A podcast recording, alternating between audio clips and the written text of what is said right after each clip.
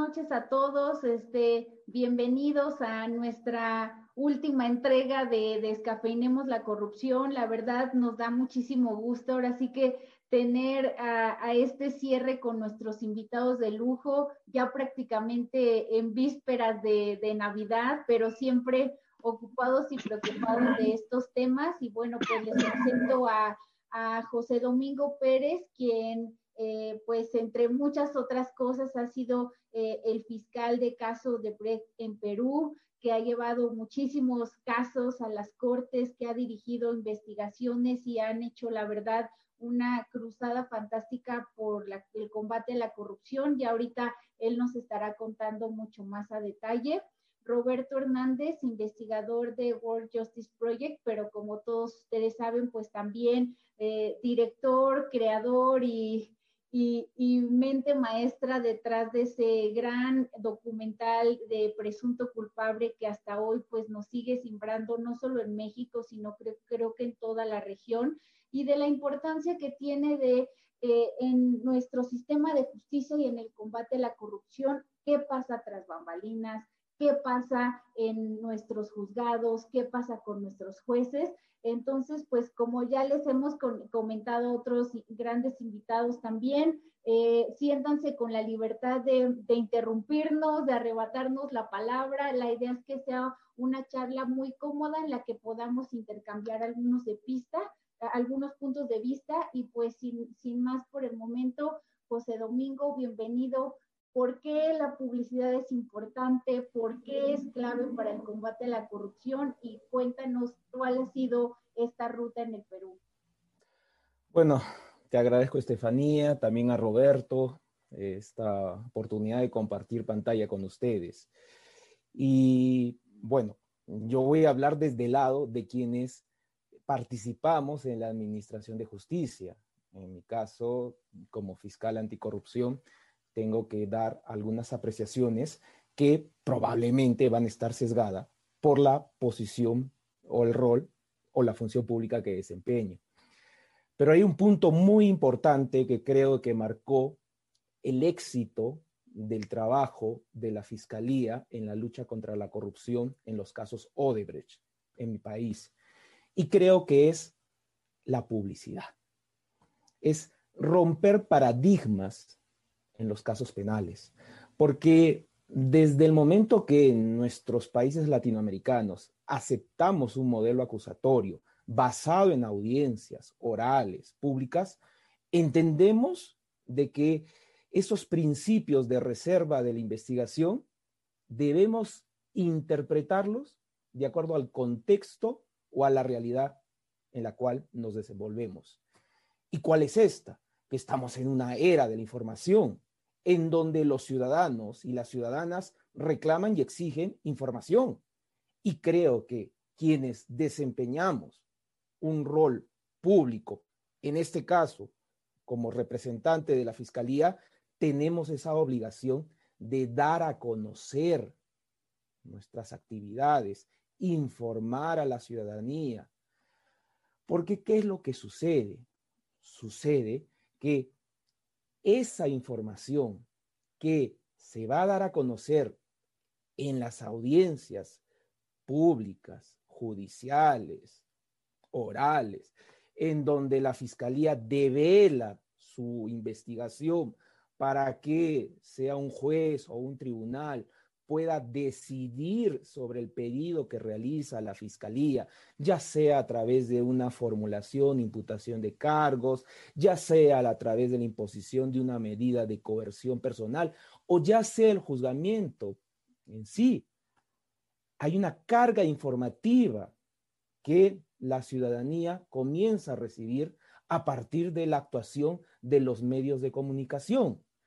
Pero esa carga informativa puede ser mal dirigida, malintencionadamente, para intereses que buscan desacreditar o delegitimar la actuación que realiza la Fiscalía.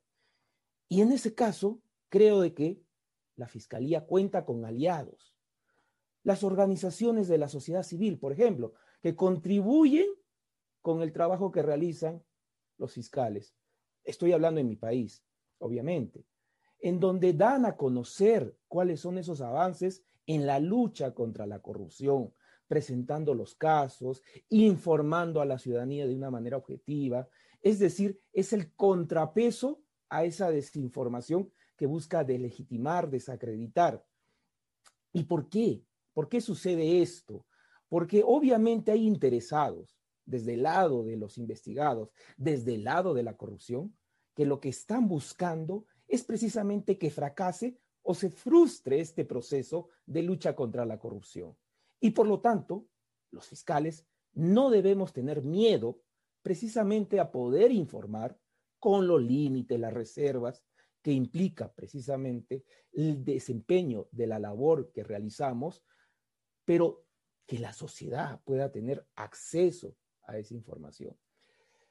Mire, Estefanía, yo he escuchado, he revisado y he analizado lo que está sucediendo en la realidad mexicana y obviamente no soy el autorizado a mencionar ello, pero sí creo que hay una cierta eh, distancia en lo que está ocurriendo, no solamente en nuestro país, en mi país, perdón, y en otros países como en el Brasil, Colombia, en donde ha habido acceso de los medios de comunicación hacia el trabajo que vienen realizando los operadores de justicia.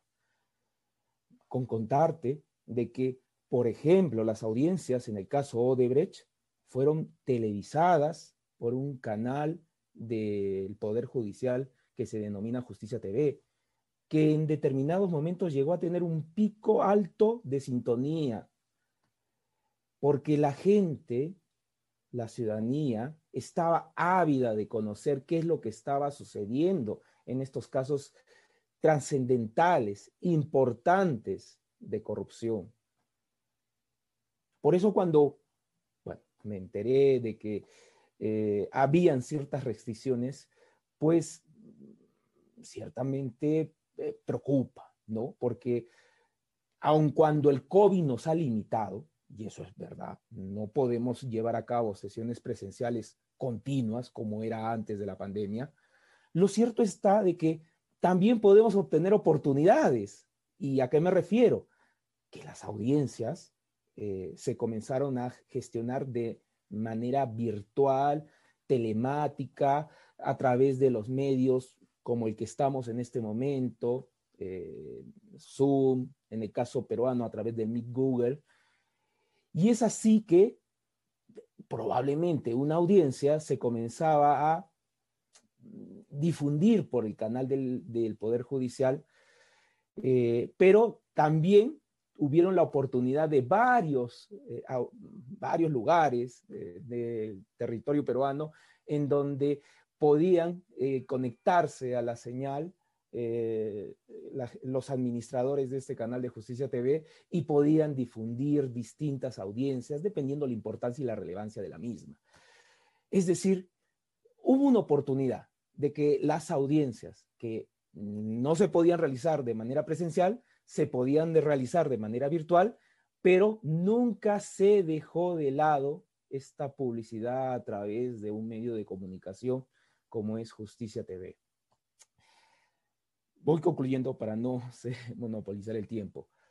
Lo cierto está de que eh, esta eh, publicidad, es decir, este acceso que han tenido los medios hacia las audiencias, vuelvo a repetir, respetando las garantías del investigado eh, y las formalidades en sí del proceso, ha permitido legitimar y posicionar la actuación de la Fiscalía en la lucha contra la corrupción.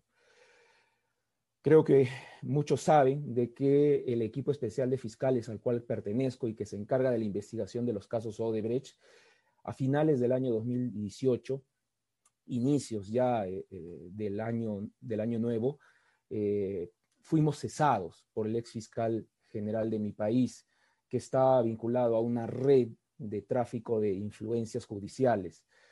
Y fue precisamente la ciudadanía que conocía nuestro trabajo, que conocían nuestros avances, quienes salieron a las calles de manera espontánea esa, esa noche del Año Nuevo, movilizándose, protestando por lo que había significado el cese de los fiscales del equipo especial.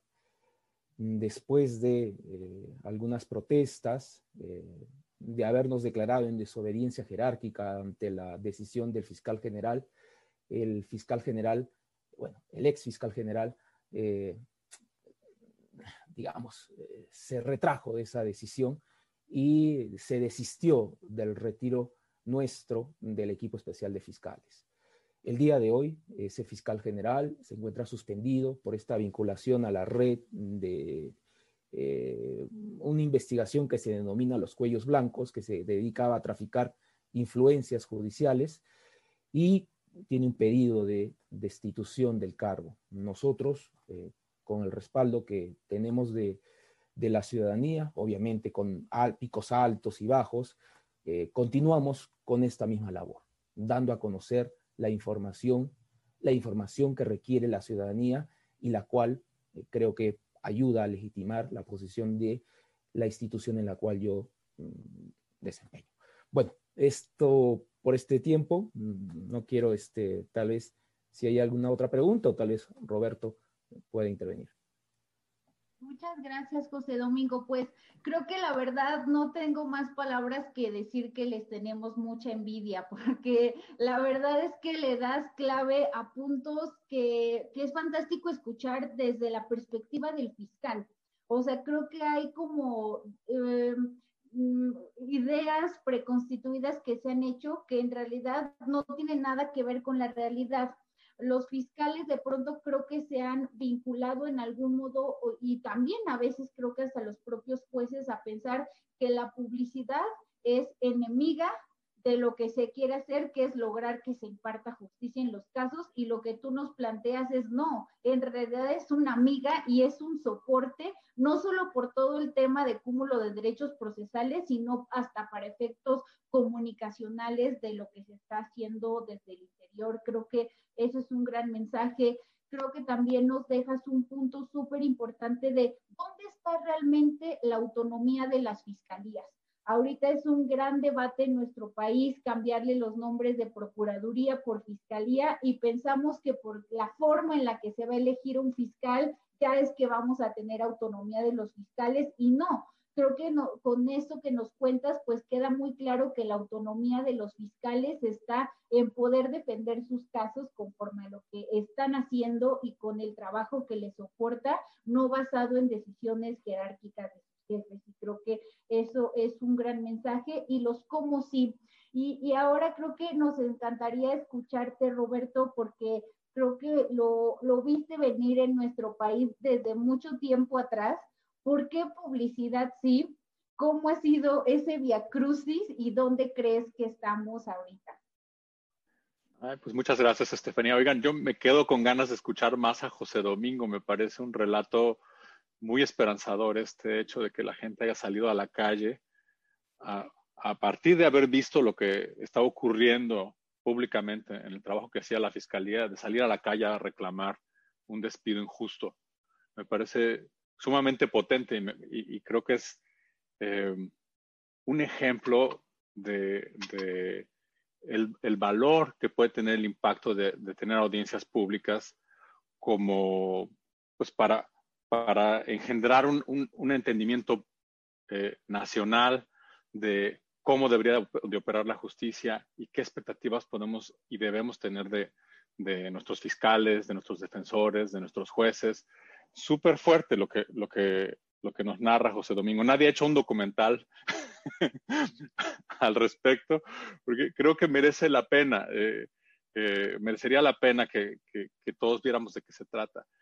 Yo, o sea, siento que es un tema del que yo, yo no soy. Perdón que te interrumpa, Roberto, solo como dato cultural, yo vi un video que me compartió José Domingo. O sea, ¿no crees que salió la gente así, por favor, paren esto? No, salieron con como que imprimieron y recortaron unas ratas gigantes.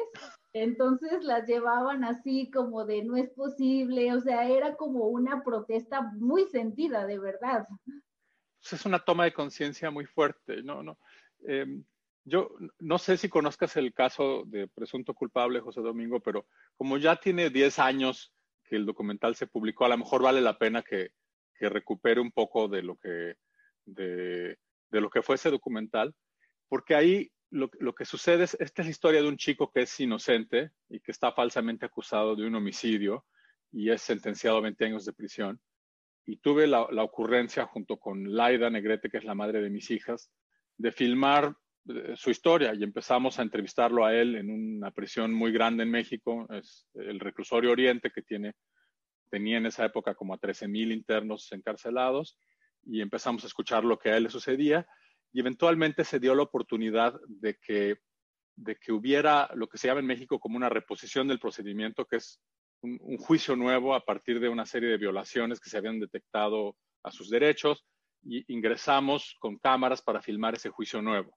Y ahí lo que sucedió es que la, publicidad del juicio, que fue artificialmente introducida por las cámaras que nosotros metimos, eh, eh, eh, pues le jugó mal a la fiscalía un poco, porque el público se dio cuenta que realmente era una acusación sin sustento, que la fiscalía no podía explicar sus razones para acusar, que las pruebas en realidad eran débiles. y, esto al igual que en el caso eh, tuyo con Odebrecht, lo que, lo que generó es, primero, indignación. Eh, me parece que, que, una vez que el documental se publicó en cines por Cinépolis y eventualmente por, por Televisa, eh, lo, lo, que generó es un entendimiento común de por qué estaba rota la justicia en México. Un entendimiento de que los jueces tenían que acudir a las audiencias y explicar eh, cualquier decisión que tomaban. Un entendimiento también de que los fiscales tendrían que eh, pues engendrar por lo menos una narrativa clara de por qué están acusando a alguien, con qué evidencia, qué relación hay entre la evidencia y, la responsabilidad penal que querían atribuir, eh, etcétera, ¿no? Y, y, fue generando una, una sensación de que teníamos en el papel el derecho a que hubiera audiencias públicas, porque en México ese derecho existe desde ya, me parece, eh, dos siglos prácticamente, está en la Constitución de 1917 de México y me parece que en los sentimientos de la nación de Morelos, que es uno de los documentos fundamentales de nuestro país, ahí aparece mencionado el derecho a ser escuchado por un tribunal. Entonces, eh, pero no había ocurrido, pues, que este derecho se cristalizara de alguna manera, eh, que, fuera un, derecho ejercible, digamos, por, un público, ¿no? Y, lo que generó el documental de Presunto Culpable es un entendimiento de la importancia de esto. Eh, empezó a haber, me recuerdo muy bien, eh, personas acusadas que reclamaban públicamente eh, a los medios de comunicación que ellos también querían que su juicio se, se videograbara. Decían, ¿por qué nada más le tocó a Toño Zúñiga? ¿Por qué no? Este, uy, eso es una alarma acá de sonido, perdón. de humo, no sé qué. Mientras no sea la sísmica, todo está perfecto. no, no es la alarma sísmica. Voy a tener que atender esa alarma, pero bueno, el, para un segundo. Ah, mira, creo que ya paró. El, eh, lamento la interrupción. Pero en fin, o sea, el, tren de pensamiento que yo traía es la relevancia de tener audiencias públicas como el, efecto que puede tener en pedagogía pública, el efecto que puede tener en que un, en que un ciudadano empiece a demandar un comportamiento distinto de las autoridades. Uh, aquí viene de nuevo. voy a poner una pausa y, y, los dejo que comenten y perdón por la... No te preocupes, Roberto, muchas gracias. Y creo que la siguiente pregunta obligada, y la veo ya aquí en, en nuestras preguntas, y nos encantaría escuchar tu, tu visión, José Domingo, ¿Qué pasa entre este debate que de pronto puede generarse entre la publicidad y las ventajas de tener publicidad de estas audiencias versus la reserva de los datos este, personales de las personas que están como imputadas o que incluso están como víctimas dentro de, del procedimiento? Nosotros desde Tojil hemos impulsado varias acciones en torno a ese tema y ahorita les cuento un poquito, pero antes nos gustaría escuchar tu visión sobre ese debate. Es un debate legítimo. No vamos a negar de que hay, digamos, criterios conservadores de lo que viene a ser el procesamiento penal. Pero hay una situación bastante cierta eh, que asumimos nuestros países un modelo acusatorio basado en audiencias. Audiencias que son públicas, por lo menos eh, aquellas que no están exceptuadas eh, por en cada país se van definiendo contra la libertad sexual en casos de menores de edad y probablemente algunas otras excepciones. Pero lo cierto está de que eh, es el principio que se ha recogido en este sistema acusatorio, la publicidad. Bien, cuando estamos en las audiencias judiciales, esa reserva de la investigación pues se levanta precisamente para que el tribunal o los jueces puedan conocer las pretensiones de las partes, de la fiscalía y de la defensa.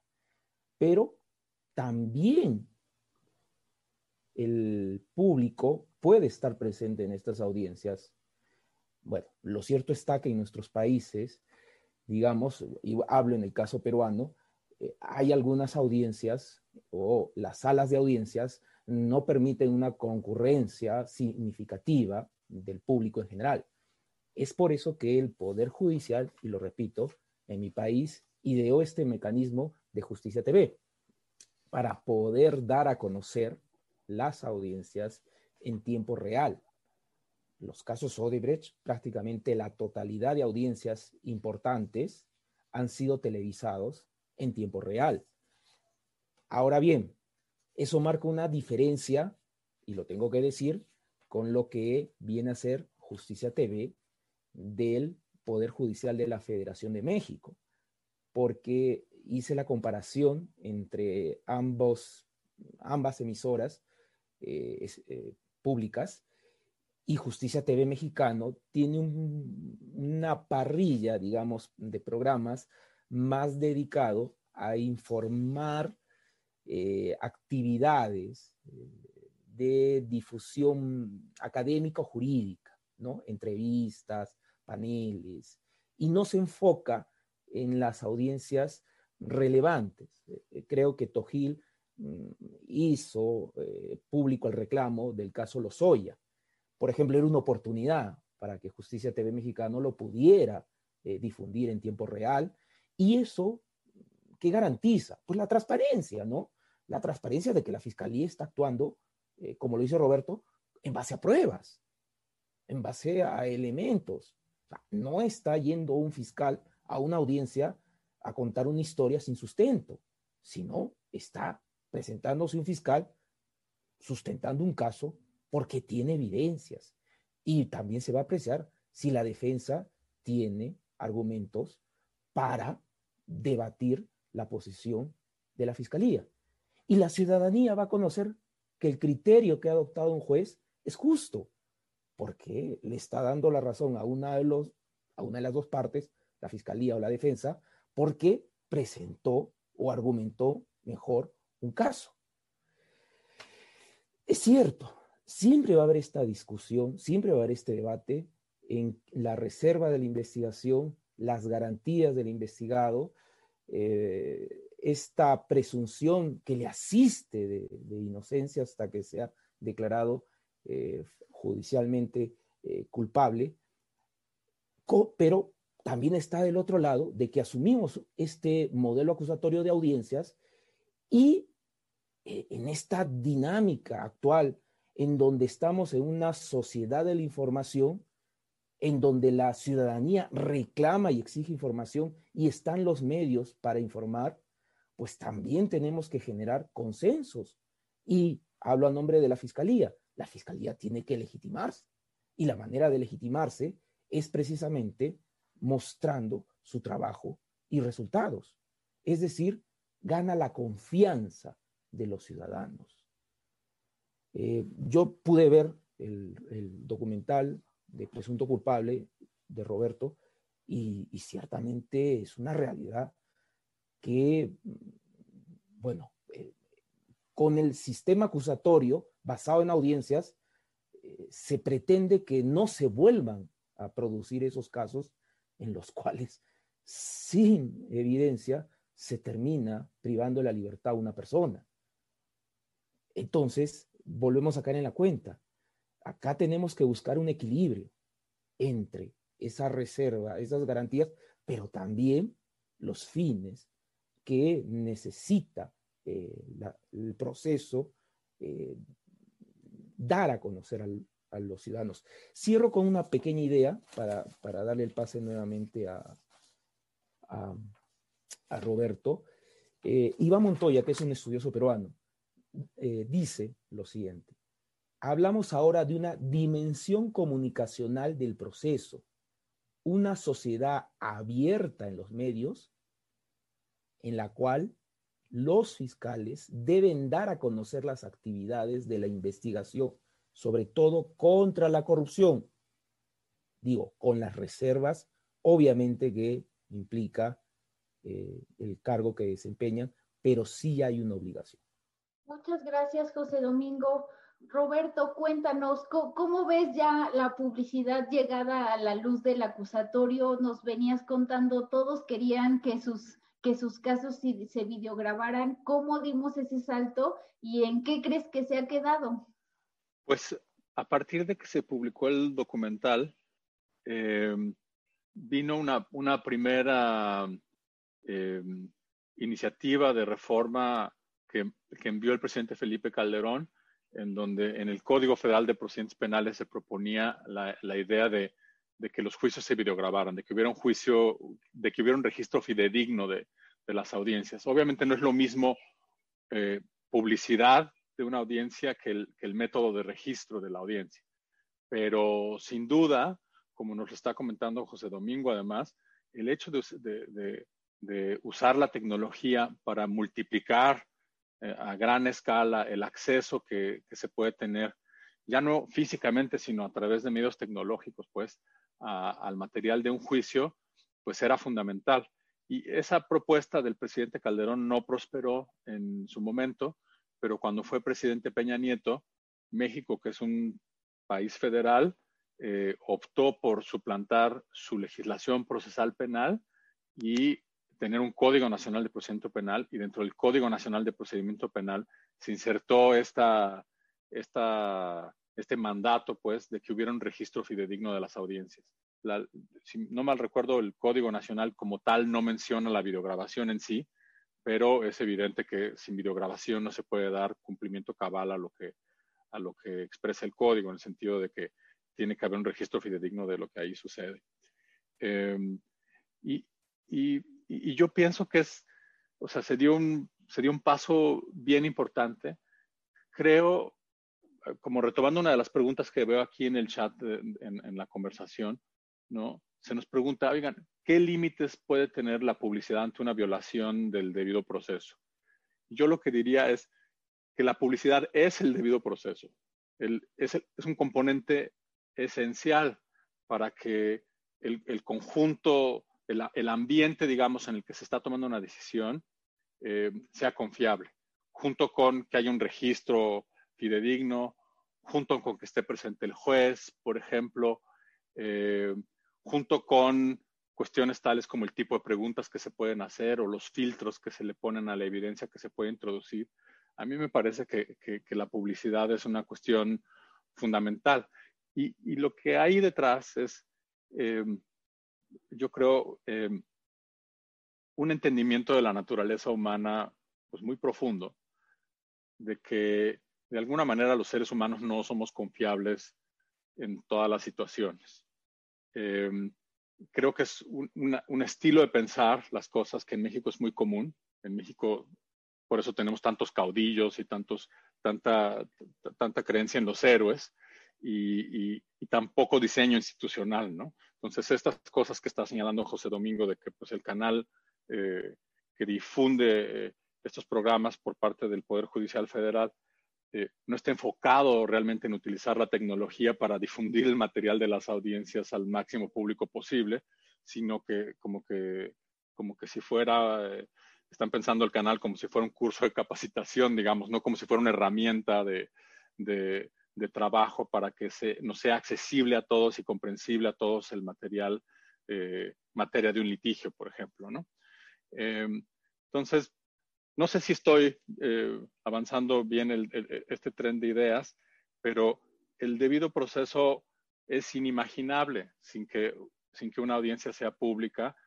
Y también me parece que es inimaginable que un, que un pueblo, que un país pueda entender a sus fiscalías y los retos que hay, por ejemplo, en llevar a, buen término casos de corrupción, acusaciones de corrupción, sin estar obligados los fiscales a explicar públicamente el contenido de su acusación, explicar públicamente con qué pruebas cuentan eh, y, además a través de eso, a través de esta explicación pública, hacer viable el trabajo periodístico que debería ser normal en nuestro país. Si, si, hay un caso como el de eh, Emilio Lozoya, todo el mundo debería poder, eh, después de presenciar ese juicio y esas audiencias, pues todo mundo debería poder entender cómo fue el esquema de corrupción y cómo deberíamos entonces taparle las fugas, digamos, a, nuestro sistema jurídico para que a la hora de que haya compras, adquisiciones, uso de dinero público, pues podamos realmente eh, ponerle un dique a la corrupción que es tan amplia, ¿no? Entonces, yo creo que hay que diseñar a nuestras instituciones asumiendo de alguna manera lo peor del ser humano y que el ser humano se comporta mejor cuando, cuando tiene una cámara encima y cuando sabe que, puede ser observado y, entonces meter la, toma de decisiones más delicadas en, en esta caja de cristal que es el ambiente de una audiencia pública es fundamental. No solo eso, hay que extender la misma idea a el trabajo de los ministerios públicos, que en México no se ha reformado, y la misma idea también hay que extenderla al trabajo policial de primer nivel, los policías que acuden como primeros respondientes a una escena criminal o a atender a una víctima o a entrevistar a, cualquier persona. Yo creo que sería deseable que haya un registro fidedigno de esos intercambios, ¿no? Y que ese registro sea accesible eventualmente a personas que quieren disputar lo que, lo que haya ocurrió. Entonces, para no extenderme, creo eso es, eso es parte de lo que quería comentar. Entonces, no es, no es un estorbo al, al, debido proceso la publicidad de una audiencia, es un componente fundamental. En dado caso, lo que hay es otros derechos que pueden llegar a conflictuar con, la necesidad de que una audiencia sea pública, como por ejemplo el derecho a la privacidad de las personas, ¿no? Pero creo que esa es, otra discusión. Oye, Roberto, y a mí algo que me gustaría como entender o tener tu visión también en esta cercanía que tienes con jueces, con casos, con fiscales, ¿qué es lo que realmente pasó? ¿Cuál ves que es el sentir en la realidad? O sea, lo, lo, que nosotros vemos muy claro desde Tojir, algo que es un hecho, ahorita veo incluso en, en las preguntas que nos ponían, bajo esta óptica todos los procesos deberían hacerse públicos. Es que o básicamente hoy todos los procesos, o sea, por constitución, no solo la constitución mexicana, sino también desde lo que tenemos en, la, en las normas a nivel interamericano, a nivel del Pacto Internacional de Derechos Civiles y Políticos que nos hablan de la publicidad en los juicios o procedimientos de carácter criminal, creo que es innegable que hoy esos procedimientos son públicos. Eh, tenemos las excepciones, justo como decía José Domingo, casos de menores, casos de delitos sexuales, delincuencia organizada, como una base, me parece un estándar muy claro de no solo audiencias completas, sino hasta momentos en las audiencias en donde definitivamente todo el mundo entendemos que hay una excepción a la publicidad.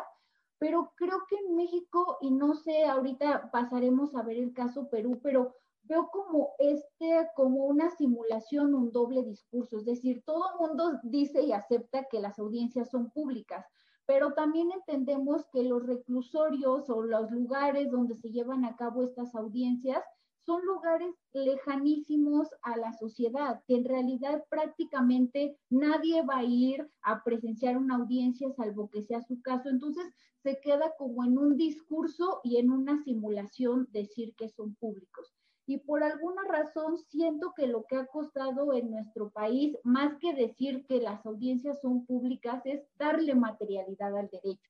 Cuando eso se quiere trasladar a que se transmita por canales judiciales, a que se entregue copia de los registros de audio y video. Es decir, creo que hoy somos de los pocos países de toda la región, incluso me parece a nivel global, que tenemos un registro de audio y video de absolutamente cualquier audiencia que ocurre en cualquier lugar del país. Entonces, ¿tú cuál crees que es como ese atavismo que, que nos permite o nos limita a migrar de una publicidad en tiempo real física a una publicidad a través de los medios que hoy la tecnología nos da para, para. Híjole, pues qué buena pregunta.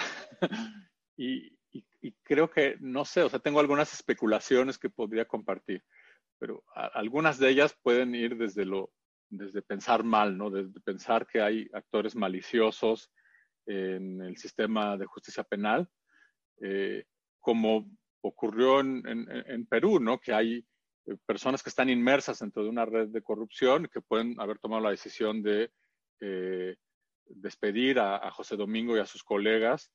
Eh, pues eso es, eso es, una explicación que, en México no me parece para nada aventurada.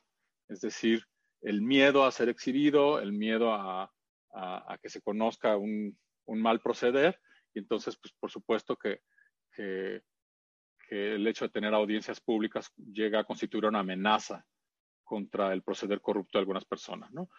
Em, y, la otra explicación posible es también em, una lectura un tanto em, errónea de lo que pasó con el debate de presunto culpable. Creo que muchas personas se quedaron con la idea de que violamos los derechos humanos de algunas de las personas a las que filmamos y retratamos en el, documental. Y el debate más fino acerca de eh, este conflicto entre el derecho a la audiencia pública y el derecho a la vida privada, eh, cómo se resolvería ese conflicto, pues ese debate no, no alcanzó a esclarecerse lo suficiente.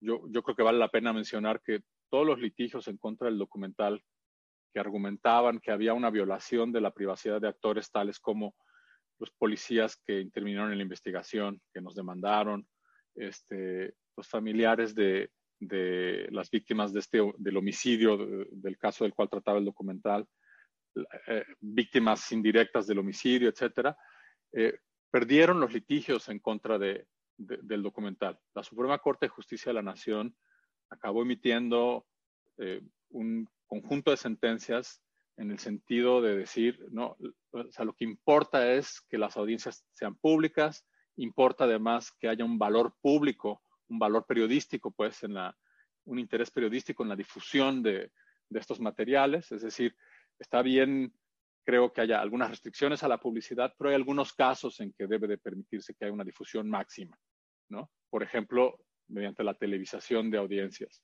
Entonces, yo siento que, pienso además, que la Corte dijo cosas eh, importantes, eh, descartó las demandas en contra del documental, nunca dijo que, que, había que esconder lo que ocurría en el contexto de las audiencias, y lo que falta creo es lo que comentas, o sea, que haya una cultura judicial que, que, abrace esta publicidad como método de trabajo. Em, debo decirte que que en el contexto de la labor policial, por lo menos, en, el municipio de Escobedo, en Nuevo León, se hizo este experimento ya de colocarle, por ejemplo, cámaras corporales a los, a los policías. Eh, es un municipio pequeño, pero que ha dado un gran ejemplo de cómo se pueden hacer las cosas de manera diferente. Y he hablado con los policías en Escobedo y lo que ellos dicen es que es una gran herramienta porque usualmente son acusados falsamente de extorsionar al ciudadano, de pedirle este, mordidas, como decimos en México, ¿no? de solicitar sobornos, eh, son acusados de tortura, en fin, son como actores eh, que están en una precariedad estructural, ¿no? con malos salarios, eh, malos horarios laborales, etcétera, pero que armados de esta cámara de solapa, de esta cámara corporal, pueden generar evidencia que luego presentan ante el tribunal y donde documentan todo su actuar y le pueden decir a un juez, oiga, señor juez, pero o sea, yo no le pedí una, un soborno, yo no golpeé a esta persona, eh, y aquí está íntegramente el registro de la interacción como ocurrió, ¿no? Entonces, eso es una, una gran herramienta. Eh, y yo creo que, que falta hacer esa labor de explicar a distintos operadores del sistema de justicia que es que es en efecto una gran herramienta, el poder contar con eh, herramientas tecnológicas que nos, nos permitan echar una mirada no solo a lo que pasa en las audiencias de los juicios, sino en algunos segmentos de las investigaciones penales y, eh, y de las investigaciones policiales. ¿no?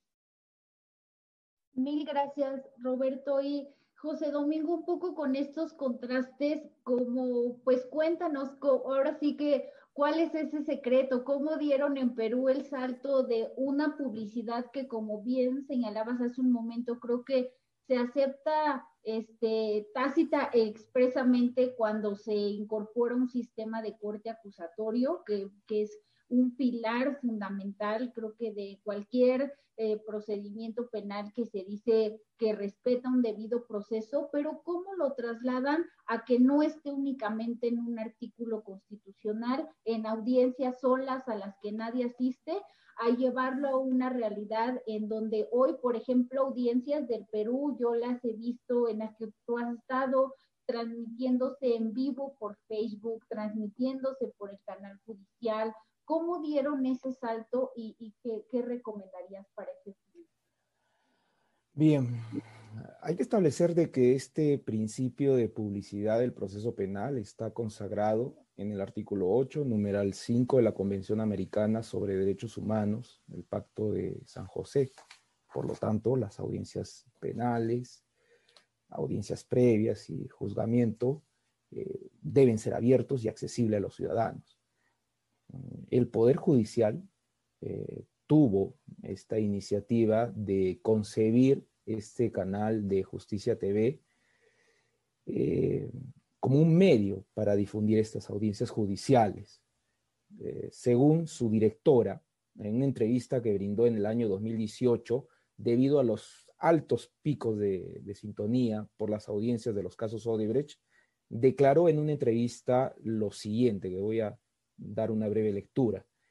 Eh, señalaba de que se busca a través de Justicia TV acercar al juez a la ciudadanía, poner en vista y en los oídos de la ciudadanía en general cómo se desarrollan los procesos judiciales. Es el canal del Poder Judicial y lo que quieren es, obviamente, dar a conocer la función de los jueces.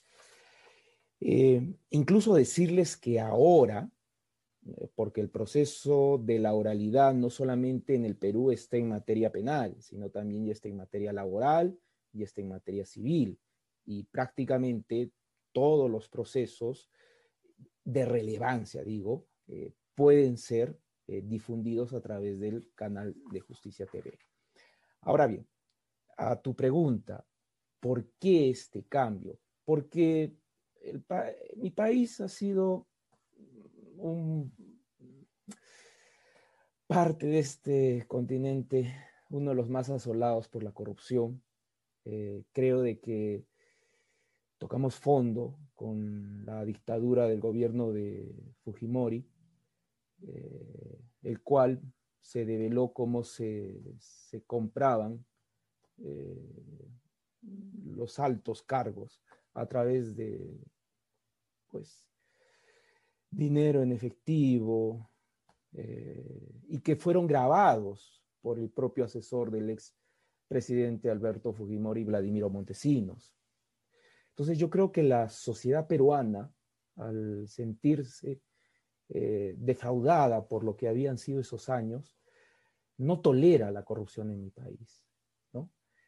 Eh, y luego de haber transitado un proceso de crecimiento económico importante, eh, después de, ese régimen, eh, caemos en la cuenta de que nuevamente no hemos salido de ese foso que es la corrupción, porque Odebrecht comenzó a delatar, no solamente en el Brasil, sino que también en los Estados Unidos, firmó un acuerdo de culpabilidad y los peruanos fuimos testigos de que nuevamente la clase política había incurrido en estos actos de corrupción. Pues bien, como la receta no es algo que dependa de un solo médico, sino que, eh, por así decirlo, comenzamos a obtener buenas prácticas, comenzamos a observar desde el lado de la fiscalía cómo estaban trabajando los fiscales brasileños y nos dimos cuenta de que un pilar importante en la lucha contra la corrupción es ganar legitimidad, es decir, generar confianza en la ciudadanía de que en este proceso de investigación contra la corrupción no van a ser defraudados. Y tenemos los mecanismos para dar a conocer esa información. ¿Y cuáles son estas? Las audiencias, porque son audiencias públicas. En temas de corrupción estamos hablando de que eh, no estamos hablando de cosa privada, estamos hablando de cosa pública, de funcionarios que han defraudado la confianza. Estamos hablando de apropiación de dinero público. Estamos hablando de afectación de derechos fundamentales también. Entonces, la ciudadanía reclama y nosotros, desde el lado de la Fiscalía, lo que hacemos es hacer nuestro mejor desempeño. Y, y ese es el, digamos, el, el adicional o el plus, informamos también, ¿no? Una entrevista que nos pueda solicitar un medio de comunicación, solicitamos la autorización a nuestra institución y vamos y explicamos por qué solicitamos tal medida, por qué estamos eh, planteando determinada hipótesis, respetando las garantías del investigado, como dijo Roberto, el debido proceso. Pero creo de que ese es el deber que tienen los, los fiscales y sobre todo en temas como son los de la corrupción. Cierro eh, eh, la pregunta que me, me has hecho, Estefanía. Por ejemplo, el caso Emilio Lozoya y lo vuelvo a traer a colación. Cuando ustedes el 28 de julio en su red de Twitter eh, habían señalado de que el Poder Judicial mexicano eh, comenzó a informar incidencias a través de su WhatsApp. Bueno, digo yo, y esa es mi pregunta, ¿ha generado la confianza por parte de los ciudadanos del mecanismo cómo se está procesando estos casos emblemáticos de corrupción originados de la trama Odebrecht en México? Probablemente no. Hay cierta desconfianza porque no se conoce eh, por qué se tomó tal decisión la Fiscalía Mexicana eh, o por qué finalmente fue aprobada, eh, no sé, la petición por parte del juez de la causa. Entonces, creo que si la Fiscalía Mexicana salía a informar y explicar, a decir, eh, se ha tomado determinado criterio de actuación, yo creo que la ciudadanía podía acceder a esa información, entenderla y comprenderla. Y creo que ese es un deber que tienen los fiscales. Estefanía, esa sería mi respuesta. No, José Domingo, pues creo que nos recuerdas uno de los eventos más tristes para el combate a la corrupción de nuestro país este año, que llegara el primer gran caso tan esperado y que ese gran caso tan esperado pues se hubiera quedado en lo oscurito y sin que supiéramos qué pasó ahí, ¿no? Ni siquiera en las audiencias ni, ni en lo posterior. Y, y, quisiera escucharte, Roberto, ¿cuál es tu lectura en este mapa? Porque a mí la verdad me genera como pues un, cúmulo de dudas. El mismo presidente que hoy tenemos como presidente de la Corte, que es el mismo presidente del Consejo de la Judicatura y que es quien ha propuesto esta serie de medidas que entendemos se aprueban por todos los consejeros, pero que desde luego hay una pues importante toma de decisiones de qué se tenía que hacer en el marco de la contingencia sanitaria. ¿Cómo entiendes tú esta visión de los ministros? Creo que fueron de las primeras cortes en sesionar vía Zoom. Tuvimos audiencias y debates muy interesantes que todos pudimos presenciar y entonces creo que se transmitieron por Justicia TV, se transmitieron por YouTube. Entonces tenemos a nuestra Suprema Corte lanzando un mensaje súper fuerte por la publicidad pero el mismo órgano, a través de lo que tienen que hacer sus órganos jurisdiccionales en materia penal, donde se llevó a cabo el procedimiento Lozoya, resuelve el problema de la contingencia sanitaria diciendo van a ser audiencias a puertas cerradas sin público o van a ser vía Zoom y no le voy a dar acceso a nadie ni voy a dar acceso a estos registros aunque sean públicos. ¿Cómo entiendes ese, esa visión esquizofrénica de las mismas personas a cargo de los mismos hechos? Pues es incomprensible, ¿no? Es una incongruencia absoluta. No, no, no hay mucho que decir al respecto. Es como, eh, como siempre siento yo que se ha comportado la justicia en México, que es, eh, uno es el debido proceso de los grandes exfuncionarios públicos que están acusados de corrupción y otro es el debido proceso que enfrenta Juan Pérez, ¿no? Eh, que, viene de una situación precaria, que no tiene abogado, que no tiene dinero con que pagar. Eh, entonces, pues, esa es, esa es la, la, em, pues, gran dificultad con, con, México, ¿no? Tenemos una, una ley penal que es como una telaraña, ¿no? No detiene a los elefantes, pero, pero atrapa a los mosquitos, ¿no? Este, y, mientras no logremos tener instituciones congruentes, pues no, no vamos a tener una justicia creíble, ¿no? Tenemos una justicia que como que se adapta y se, y se es como un camaleón, ¿no? Eh, ante, ante cada situación y lo que les parece políticamente delicado porque está tocando intereses de, de, muchas personas encumbradas con dinero mal habido, pues no, no se ve afectado por los principios procesales que hemos acordado y que están en nuestra constitución y que están en los tratados internacionales que México ha firmado, ¿no? Pues sí, eso es, el comentario es de una, es una incongruencia que, que no deja de preocuparme, ¿no? No podemos tener una justicia creíble si, si cosas así siguen ocurriendo.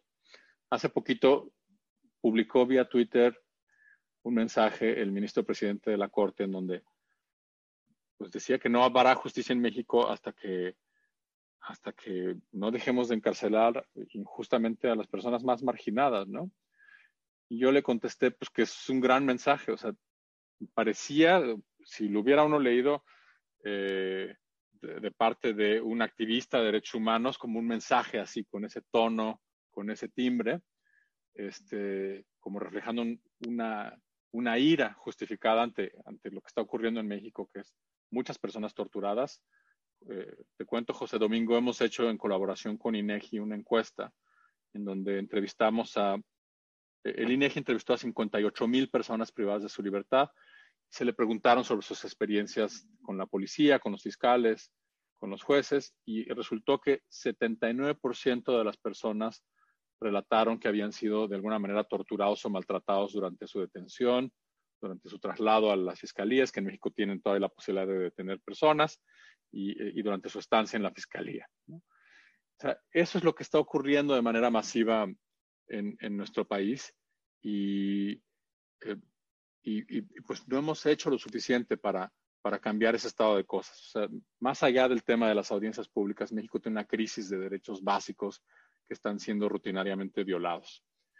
Mientras no hagamos eh, algo y políticas públicas concretas, me refiero con ese algo, como por ejemplo colocar cámaras de solapa en los policías, colocar cámaras en los trayectos de, las personas, cambiar, creo, la, cómo piensan los que están a cargo del liderazgo de las instituciones penales en México, pues vamos a seguir teniendo tortura y vamos a seguir teniendo personas inocentes en las cárceles. Entonces yo me pregunto, ¿qué, o sea, más allá de un discurso en donde se reconozca que no están funcionando nuestras instituciones, que no tenemos un Estado de Derecho parejo y por lo tanto no tenemos un Estado de Derecho en México, pues más allá de un reconocimiento retórico, digamos, de esto, ¿cuál es la política pública concreta que va a impulsar el, Poder Judicial en México? Tenemos tribunales muy débiles. La Suprema Corte de Justicia es muy débil. No, no, veo, no la veo con la capacidad que tiene, por ejemplo, una corte como la de Estados Unidos de emitir un precedente como el de Miranda contra Arizona, Miranda versus Arizona, donde se estableció cuáles eran los derechos de una persona investigada a la hora de ser entrevistada por la policía. eh, México todavía no tiene una Suprema Corte suficientemente robusta que pueda establecer mediante una decisión cuál debe ser la, regla de trato en el contexto de una investigación eh, criminal o en el contexto de audiencias públicas en sí mismos. O sea, como que todavía nos falta tener un desarrollo eh, jurisprudencial y apuntalar a nuestros tribunales, ¿no? para que sean realmente los árbitros que necesitamos que sean eh, robustos y que estén en condiciones realmente de impartir justicia para todos, sin importar si el acusado es Emilio Lozoya o Juan Pérez. Roberto, un poco ya para ir como, como concluyendo con que se nos ha ido el tiempo volando, ¿tú hacia dónde crees que debemos de llevar como nuestros esfuerzos? O sea, a mí me parece que ah, en el contexto de toda una crisis de salud muy terrible que, que vivimos en todo el mundo, creo que las restricciones y me parece el gusto con el que ciertas autoridades han asumido el caso de excepción con ganas de dejarlo para siempre. O sea, yo veo que el Poder Judicial ya mandó la restricción de sus audiencias penales por lo menos hoy hasta marzo, pero quizás en marzo pues nos manden otro octubre y va a pasar dos años en donde todas las audiencias que eran públicas por tratado internacional y por constitución pues no vamos a saber qué pasó. Entonces a mí me preocupa que las excepciones se quieran nuevamente trasladar a ser una regla y me preocupa que, hacia dónde ves tú que tenemos que esforzar estos temas. Y lo cuento porque desde Tojil impulsamos varios juicios de amparo, muchos todavía pendientes, pero que creo que los jueces, la verdad, en muchos casos, pues han demostrado que al final no van a ir en contra de determinaciones o decisiones del propio Consejo y eso creo que es muy preocupante porque si nuestros mismos jueces de amparo van a ser van a tener la misma visión que tiene el Consejo, que tiene el presidente de la Corte para un tema constitucional, pues creo que eh, es grave. Entonces, como con una visión más amplia, ¿hacia dónde crees que tenemos que, llevar estos esfuerzos? ¿Qué hacer para que las excepciones no se nos conviertan en regla en el marco de esta crisis? Pues a lo mejor voy a decir una tontería, pero la voy a decir igual. Eh, cuando empezó el tema de la pandemia, una de las industrias más golpeadas es la, de aviación. Y, lograron de alguna manera como eh, enfrentar el problema con, a través de comunicación y diciendo, bueno, a ver, hemos hecho tales adaptaciones a los aviones y por lo tanto es seguro volar, ¿no? Le pusimos unos filtros y el aire se recircula y la probabilidad, hicimos estudios académicos y la probabilidad de que uno se contagie en un avión del coronavirus es tan pequeña que, es seguro viajar en avión, ¿no? Porque de eso dependía la, supervivencia de la industria eh, de la aviación. Y, yo creo que hay que hacer algo similar, ¿no? El problema es que aquí tenemos a, un actor que a diferencia del, quien opera los aviones, está más cómodo con que la audiencia sea privada y tiene pocos incentivos para, para hacer las modificaciones que se requiere hacer en una sala de audiencias para que el riesgo de contagio se disminuya. Pero creo que lo que nosotros podemos hacer eh, como activistas o como como personas que queremos buscar estos cambios, es identificar cómo, o sea, cuál es el riesgo realmente de contagio en, estas audiencias y cómo se puede mitigar ese riesgo de contagio de manera que, a través de la tecnología, como se ha hecho con las cámaras, pero también a través de pues, cómo se ingresa un edificio, cuál es la circulación, cómo se sanitiza, etcétera, quiénes ingresan. Eh, digamos, como orillar al Poder Judicial a, asumir restricciones menos drásticas a su obligación de tener audiencias públicas. Eso creo que puede ser una ruta prometedora, ¿no? O sea, si podemos volar, ¿por qué no podemos ir a una audiencia en un tribunal y, hacerlo sin contagiarlos? Y cómo hay que adaptar al Poder Judicial para que, para que exista al mismo tiempo la protección, uh, el derecho de una audiencia pública y la protección o la prevención del contagio que, que también es muy importante. ¿no? Buenísimo. Y José Domingo, igual para cerrar con, otra problemática, creo que a ver, estos dos años de, de, audiencias no públicas al final ya pasaron. pero que la gran ventaja que creo que nos puede dar un poco de, de, luz en México es que todas, absolutamente todas esas audiencias deberían de estar registradas en audio y video. ¿Tú crees que podemos equiparar este acceso de publicidad en tiempo real, en, público, a ahora trasladarlo a tener registros y darle publicidad a esos registros a posteriori? ¿Lo ves como una opción viable? Bueno, yo diría de que es importante tener el registro, ¿no? Porque eso va a ser materia de análisis por parte de entidades están abocadas al seguimiento de los casos penales. Es muy importante también que audiencias eh, de casos importantes, casos emblemáticos, deban ser difundidos en tiempo real. Eso es una experiencia que se rescata en países, en el caso peruano, como hago referencia, eh, y que eh, demuestra de que la ciudadanía se informa y se va educando a partir de la actuación que tienen fiscales, defensas, eh, jueces, de que están haciendo una actuación transparente porque ponen a la vista las evidencias o las pruebas que tienen y los argumentos de defensa y un juez finalmente es el que va a resolver. Ahora bien, en el caso peruano, incluso en esta época de, pandemia, eh, han habido ciertas audiencias mínimas que se han podido llevar con la actuación presencial del fiscal, de las defensas y de los jueces, y sobre todo en los casos Odebrecht. ¿Y por qué ha sucedido esto? Porque la fiscalía entendió que por más que este medio en el cual nos estamos comunicando es importante, es un paliativo eh, a lo que viene sucediendo, no es lo mismo estar delante de un tribunal, delante de un juez y darle a conocer la información que se cuenta para que un juez pueda imponer una medida. Y de la misma manera lo entendió la defensa, no era lo mismo defender desde un computador que estar delante o enfrente del juez. Como lo dijo Roberto. Entonces los jueces, en esa excepción que se estableció como al protocolo de bioseguridad, estableció que podían concurrir los sujetos procesales cuando la naturaleza de la audiencia, la importancia, así lo determinara. Y bueno, me tocó una de ellas, audiencia, una de estas audiencias en las cuales le solicité al señor juez de la causa que me habilitara mi concurrencia física. Y de la misma manera la defensa lo solicitó. Eh, debidamente protegido, fui y sustenté mi caso.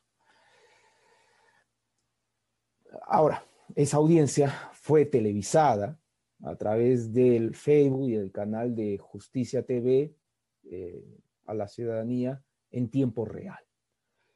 Te puedo contar una experiencia, también ya para cerrar y dar respuesta a tu pregunta. Cuando hubo cambio de gestión en el Poder Judicial el año pasado, eh, como es usual, eh, acá la presidencia del Poder Judicial dura dos años, eh, el nuevo presidente trató de darle otro contenido a este canal de Justicia TV y trató de diferir que la transmisión de las audiencias sean en tiempo real. Y hubo una crítica de la sociedad civil organizada, de los medios de comunicación, que trasladaban lo que la ciudadanía pensaba en ese momento. ¿Por qué no se difunden las audiencias de los casos de corrupción en tiempo real? Y tuvo que retroceder a, tal decisión y nuevamente se comenzó a la transmisión en tiempo real de estas audiencias. Yo creo que en el Perú eh, hemos logrado de que los ciudadanos estén interesados en estos casos que nos, afectan, porque finalmente son quienes han manejado nuestros, nuestros destinos en los años anteriores. Y ya para concluir, prácticamente todos los presidentes que han gobernado mi país están implicados en estos casos. Y el último, que estuvo en ejercicio y fue vacado por el Congreso de la República, pues también se encuentra en curso en uno de estos procesos.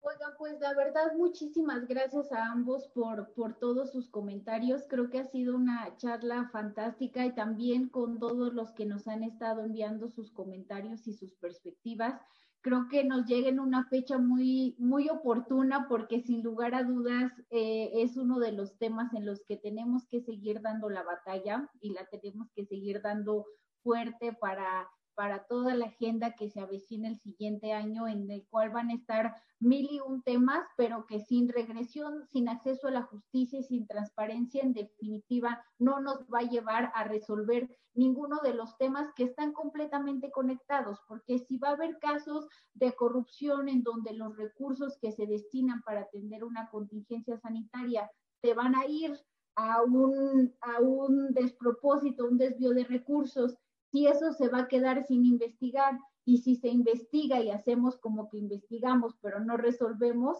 todo eso va a pasar y se permite porque no tenemos audiencias en las que exijamos que se respete el debido proceso y que se investiguen bien estos hechos. Entonces, nuevamente, muchas gracias por, por sus perspectivas y no sé si Roberto, José Domingo quieran hacer algún comentario de cierre. Adelante, por favor.